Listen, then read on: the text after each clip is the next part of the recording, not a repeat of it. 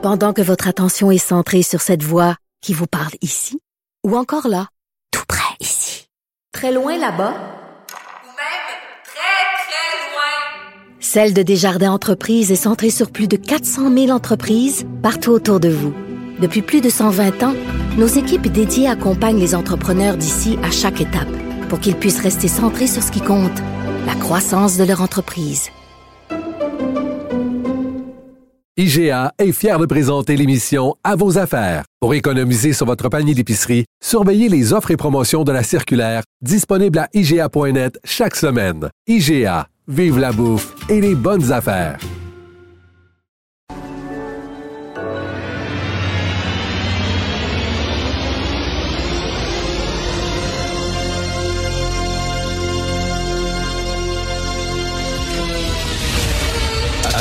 Attention, cette émission est laissée à la discrétion de l'auditeur.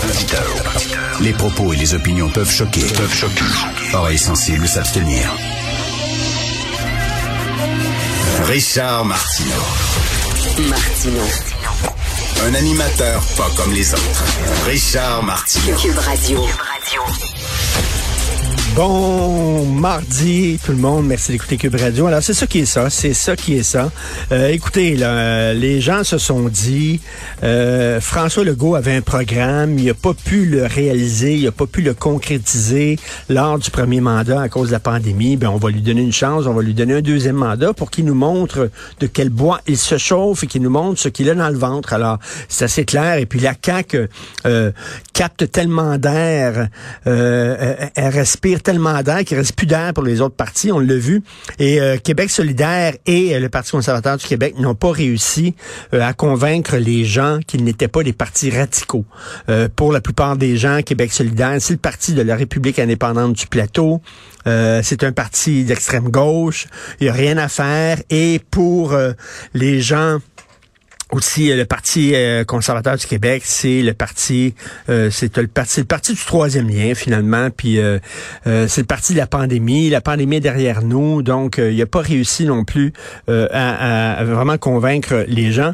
Et pour Paul Saint-Pierre Plamondon, ben bon, il est très content de pouvoir faire son entrée à l'Assemblée nationale. Il est très content que son parti n'ait pas disparu, ne soit pas disparu. Cela dit, ce n'est quand même pas une bonne nouvelle. C'est les pires résultats de l'histoire euh, du PQ.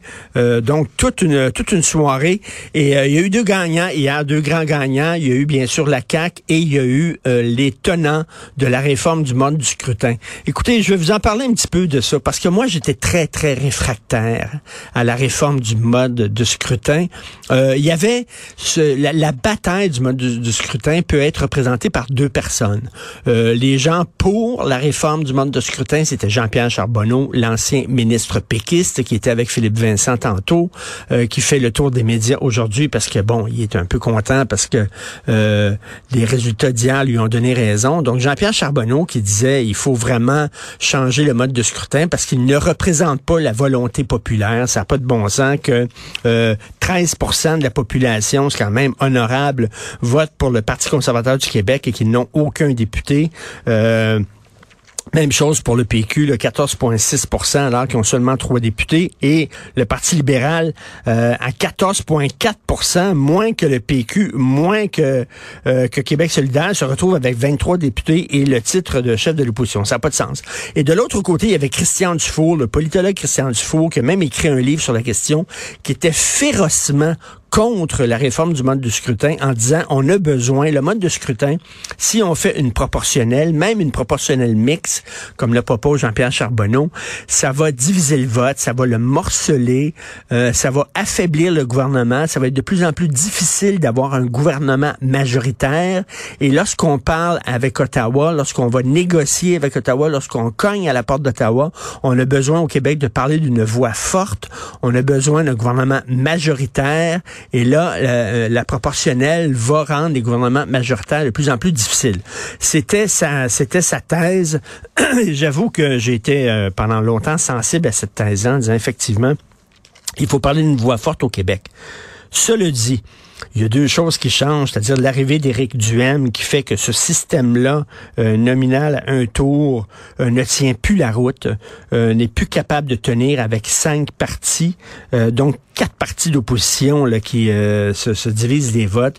Ça ne tient pas la route. Et deuxièmement, ben, on a eu des gouvernements majoritaires, on en a eu beaucoup. C'était d'ailleurs la norme presque au Québec, des gouvernements majoritaires. Est-ce que ça nous a permis euh, de rapatrier plus de pouvoir au Québec? C'est ce que Jean-Pierre Charbonneau me disait la semaine dernière. Il dit, on en a eu des gouvernements majoritaires, on a parlé d'une voix forte. Est-ce que ça a changé quoi que ce soit? Et puis, euh, troisièmement, ben, coudon, il faut que les résultats du vote reflète la volonté populaire. Parce que là, les gens n'iront plus voter. C'est ça, ils vont dire à quoi ça sert, moi, d'aller voter? Mon vote ne fait aucune différence, ne pèse pas dans la balance, n'est pas pris en compte, ça me donne strictement rien. Et là, on va se retrouver avec, là, c'est quoi, 34% le taux d'abstention? C'est très élevé. Et aux prochaines élections, si on réforme pas le mode de scrutin, ça va être plus élevé encore. Donc, à un moment donné, il faut que les gens sentent que leur vote fasse une différence, parce que là, ça n'a aucun sens que le Parti libéral du Québec soit chef de l'opposition officielle avec seulement 14% des voix et surtout 7% de francophones qui appuient le parti. Ça n'a aucun sens. Ça n'a ça, pas d'allure. Donc, euh, vraiment, euh, je pense que pour les tenants de la réforme de mode de scrutin hier, c'était assez clair. Même les gens qui étaient réfractaires, moi, Mathieu Bock-Côté, euh, je sais pas Christian Dufour, euh, qui, tenait vraiment à ce qu'on garde le mode de scrutin actuel.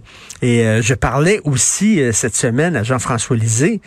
Et Jean-François Lisée semblait aussi se rendre à l'évidence en disant, ben, écoutons, si c'est ça que les gens veulent, ben coudon, on devrait le changer justement pour refléter la volonté des gens. Bien sûr, on va en parler beaucoup au cours